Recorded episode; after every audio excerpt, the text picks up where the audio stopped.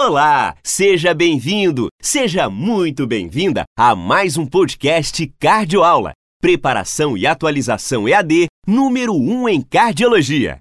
Vamos ao conteúdo. Bom, recebi o paciente, fiz o diagnóstico, estabeleci o prognóstico, instituí a terapêutica, agora eu vou fazer o planejamento de alta e o segmento, o follow-up desse paciente depois é, da alta hospitalar. Tá?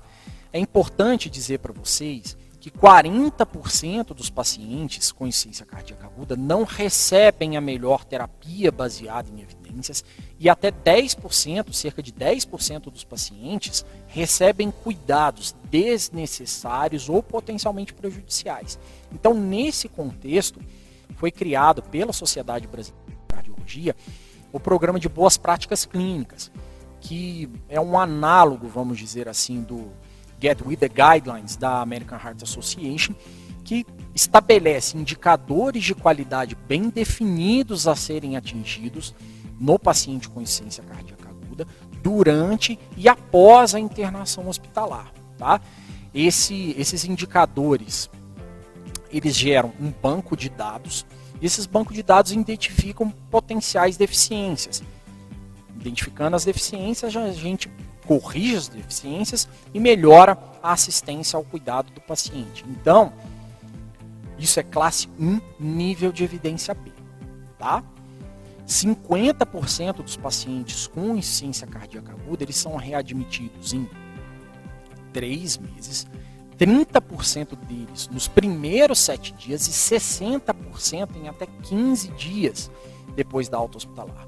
Por isso é tão importante, na verdade, fazer o planejamento de alta muito antes do momento da alta em si. O paciente está caminhando para a alta hospitalar. Você vai fazer o planejamento de alta desse paciente e o segmento ambulatorial. Então, eu trouxe aqui para vocês é, os critérios, na verdade, os indicadores de desempenho e outros indicadores de qualidade do programa de boas práticas é, em cardiologia. Isso pode cair na prova de vocês, tá? Quais são os indicadores de desempenho? Prescrição de IECA e BRA na alta hospitalar, prescrição de beta-bloqueador também na alta hospitalar, recomendado pela, pelas diretrizes, documentação da função ventricular no prontuário médico, agendamento de visita de retorno, assim que você dá alta hospitalar para o seu paciente, prescrição de espironolactona na alta hospitalar também é um indicador de desempenho. Outros indicadores de qualidade, esses são os principais. Outros indicadores de qualidade são a definição do perfil hemodinâmico na admissão hospitalar, por isso que é tão importante estabelecer o perfil quente úmido, quente seco, frio e úmido, frio e seco, já na admissão do seu paciente, tá? Isso é um indicador de qualidade. Fornecimento de orientações escritas seja no sumário de alta, seja num material didático, tá? Aconselhamento do abandono do tabagismo, controle de peso por cerca de 70% do tempo da internação, anticoagular para FA ou flutter, profilaxia para TVP, prescrição de nitrato e hidralazina na alta hospitalar, ivabradina na alta hospitalar e recomendação de vacinação influenza e pneumococo também na alta hospitalar. Então pode ser que isso caia na prova de vocês, quais são os indicadores de desempenho ou qual não é o indicador de desempenho é, do programa de boas práticas clínicas. Tá aí, eu trouxe para vocês. Então, nesse planejamento de alta e segmento do paciente com insuficiência cardíaca aguda, logo depois da internação, você tem que reavaliar o paciente em 7 a 14 dias depois da alta. Isso é classe 1, nível de evidência B, porque é uma conduta que está associada à redução das taxas de readmissão em 30 dias, tá? Quais são os fatores de risco para morte e reinternação para IC no seu paciente que foi internado por IC aguda? DPOC, doença renal crônica, doença vascular aterosclerótica, e aí são três territórios: doença arterial obstrutiva periférica, doença arterial coronariana e cerebral também, tá? Cérebro vascular, diabetes mellitus, anemia, PA sistólica baixa, passado de internação prévia e insucesso no uso das medicações que melhoram a mortalidade. Quais são elas? Beta-bloqueador, IECA é, e BRA. Tá?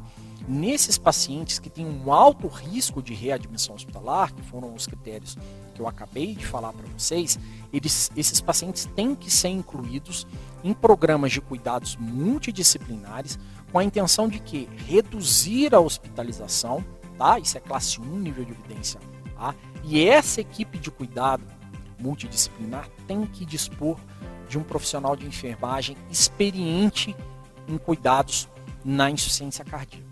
Tá?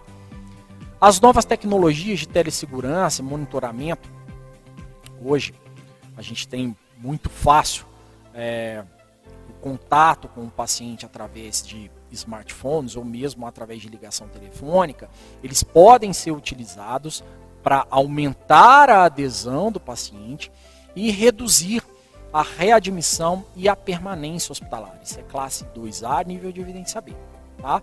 O acompanhamento domiciliar e ambulatorial reduziu o número de admissões por si, teve uma redução maior em comparação ao atendimento telefônico isolado. Então pode ser que isso caia na prova de vocês. Tá? O atendimento domiciliar e ambulatorial reduz mais significativamente a as admissões da insuficiência cardíaca aguda do que o contato telefônico.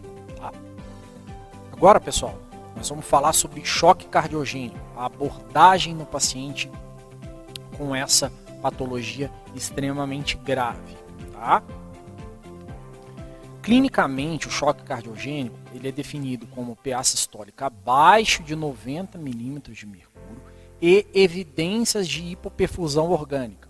Quais são essas evidências? Diurese abaixo de 30 ml por hora, extremidades frias e pegajosas e ou alteração do estado mental. Laboratorialmente, o estudo IABP Shock 2 acrescentou o lactato sérico acima de 2 como critério para choque cardiogênico. Tá? Outros parâmetros hemodinâmicos não são obrigatórios, mas eles auxiliam no diagnóstico é, do choque cardiogênico.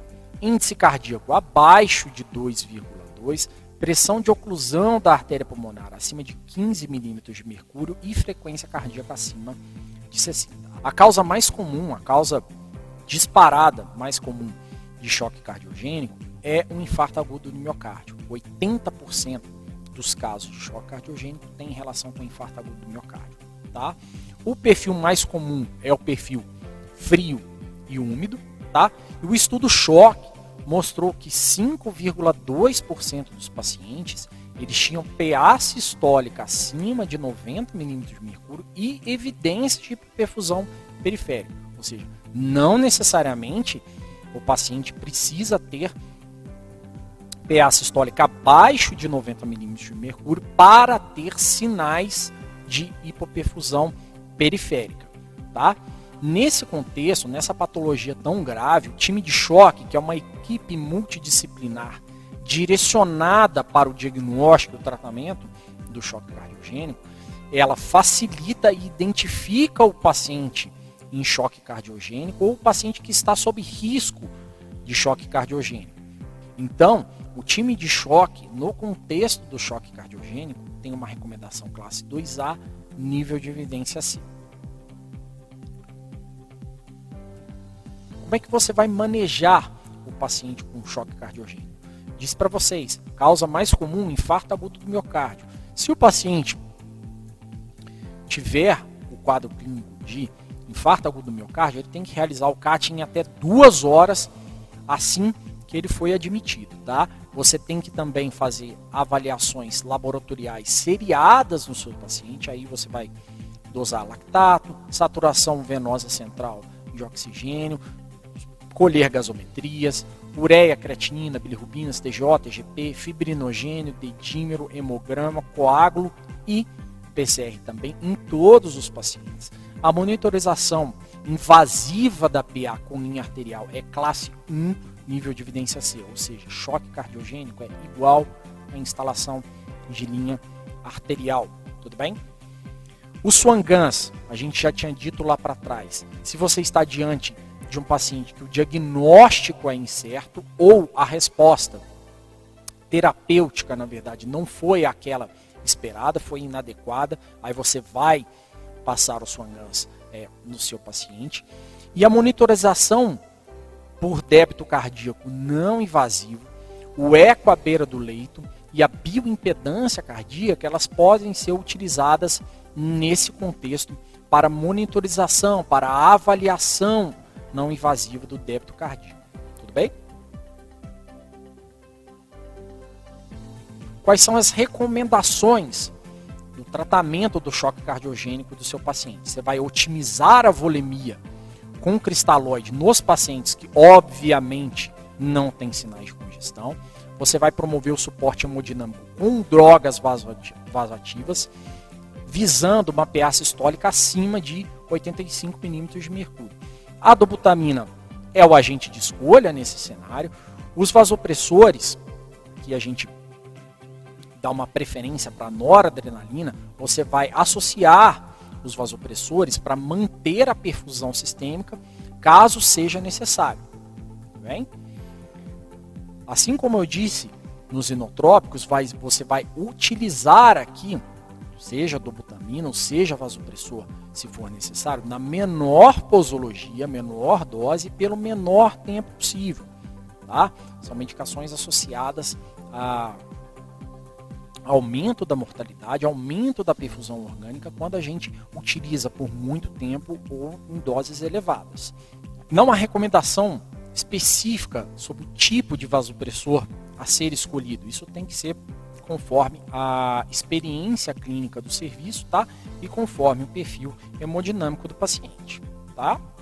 Agora, eu vou trazer para vocês os dispositivos de assistência circulatória mecânica é, tanto na apostila quanto na aula, essas recomendações foram retiradas da diretriz de 2018 de ciência cardíaca e da diretriz também de dispositivos de assistência circulatória mecânica. Tudo bem? Então, o suporte circulatório mecânico são divididos, na verdade, os dispositivos são divididos em três tipos: os temporários ou de curto prazo, no nosso meio, principalmente balão intraórtico, membrana de oxigenação extracorpórea, a ECMO, tá? e o Impela, principalmente são os mais comuns tá? no nosso meio. Outros são o Thunderheart, o Centrimag e o Excore. O de prazo, os de prazo intermediário, o Centrimag e o Berlin Heart Excore, tá? E os de longa permanência, que são disponíveis no Brasil, o HeartMate 2, o Incor, o Heartware e o HeartMate 3, tá? Eu trouxe para vocês, na verdade, só como uma curiosidade aqui dos dispositivos de assistência. Então, quando é que você vai indicar os dispositivos de assistência temporários? Quando é que você vai indicar um deles para o seu paciente? Principalmente em três cenários. Quais são os cenários principais? Ponte para a decisão, que é quando você precisa de um suporte hemodinâmico imediato para o seu paciente, não dá tempo de você estabelecer a estratégia final é, para o seu paciente, porque o seu paciente está muito grave. Você vai lançar mão dos dispositivos de assistência temporários. A segunda indicação é a ponte para recuperação.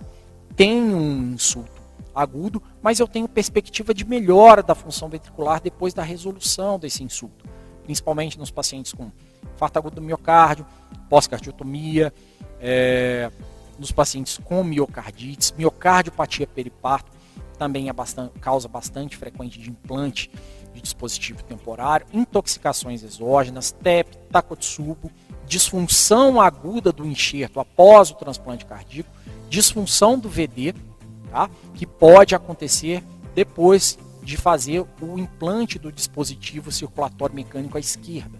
Às vezes você faz uma descompensação do ventrículo direito, está indicado um dispositivo de assistência à direita, tá? nas valvopatias agudas e também na sepsis. A terceira grande indicação é a como ponte para o transplante. Você precisa estabilizar o seu paciente, dar a ele condições clínicas para que ele vá de maneira mais estável para o procedimento. Tá? Então, isso é mais comum na insuficiência cardíaca crônica, nas cardiopatias congênitas complexas e no implante de dispositivo de assistência de longa permanência, tá?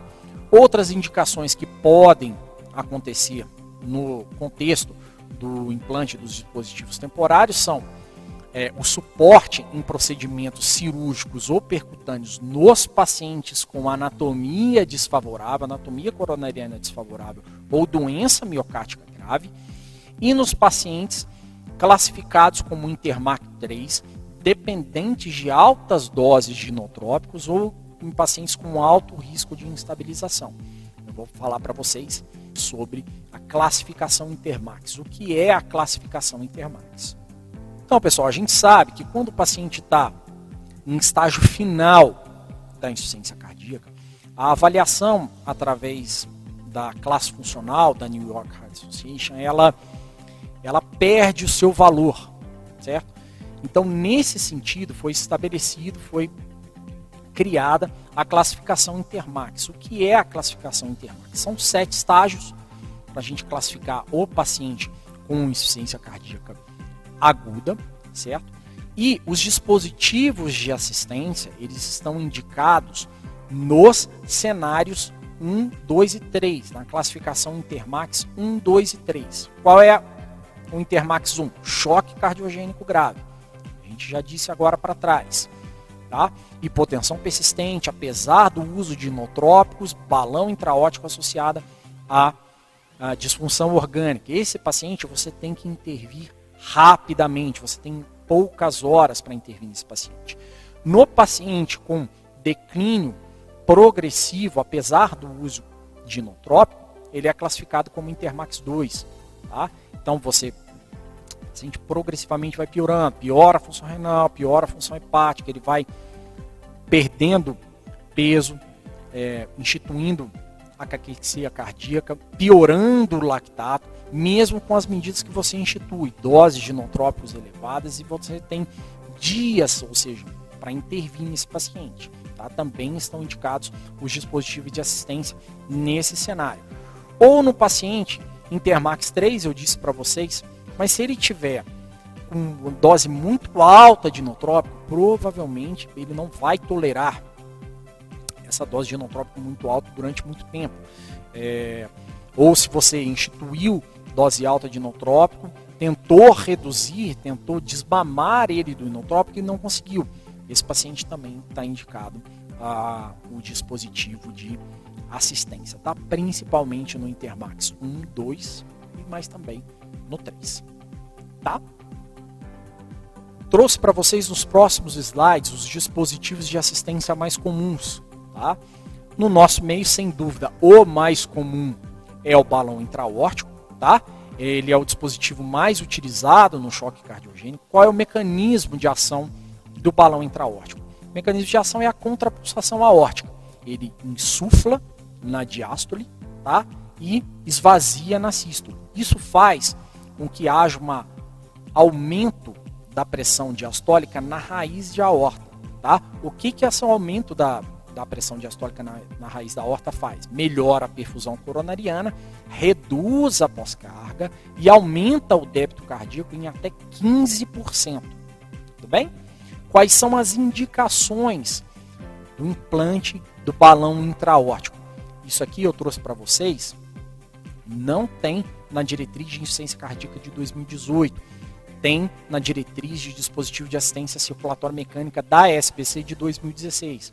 Ou seja, é um, é um adendo, é uma informação adicional na aula de vocês, tá? que a gente trouxe aqui no cardioaula.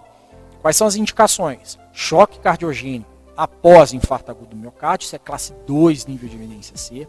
Terapia de suporte para as intervenções coronarianas percutâneas de alto risco, classe 2B, nível de evidência C e no paciente com insuficiência cardíaca descompensada refratária. Você deu inotrópico, deu diurético em alta dose, esse paciente persiste com baixo débito. O que, que eu vou fazer? Vou, tem indicação, já tenho indicação de colocar um balão intraórtico nesse paciente, tá? Na apostila de vocês, vocês vão perceber que eu trouxe também que a gente trouxe informações sobre o que dizem os guidelines internacionais sobre o uso do balão intraórtico. Está lá na apostila de vocês, isso é uma informação adicional. Isso não tem é, na, na diretriz de insuficiência cardíaca de 2018, mas acho que vale a pena trazer para o conhecimento de vocês. Obrigado por ouvir. Gostou? Quantas dicas úteis, né? Inscreva-se nesta playlist agora e teste também seus conhecimentos na cardiologia. Basta seguir o arroba cardioaula no Instagram e responder aos desafios diários no Stories e no Feed.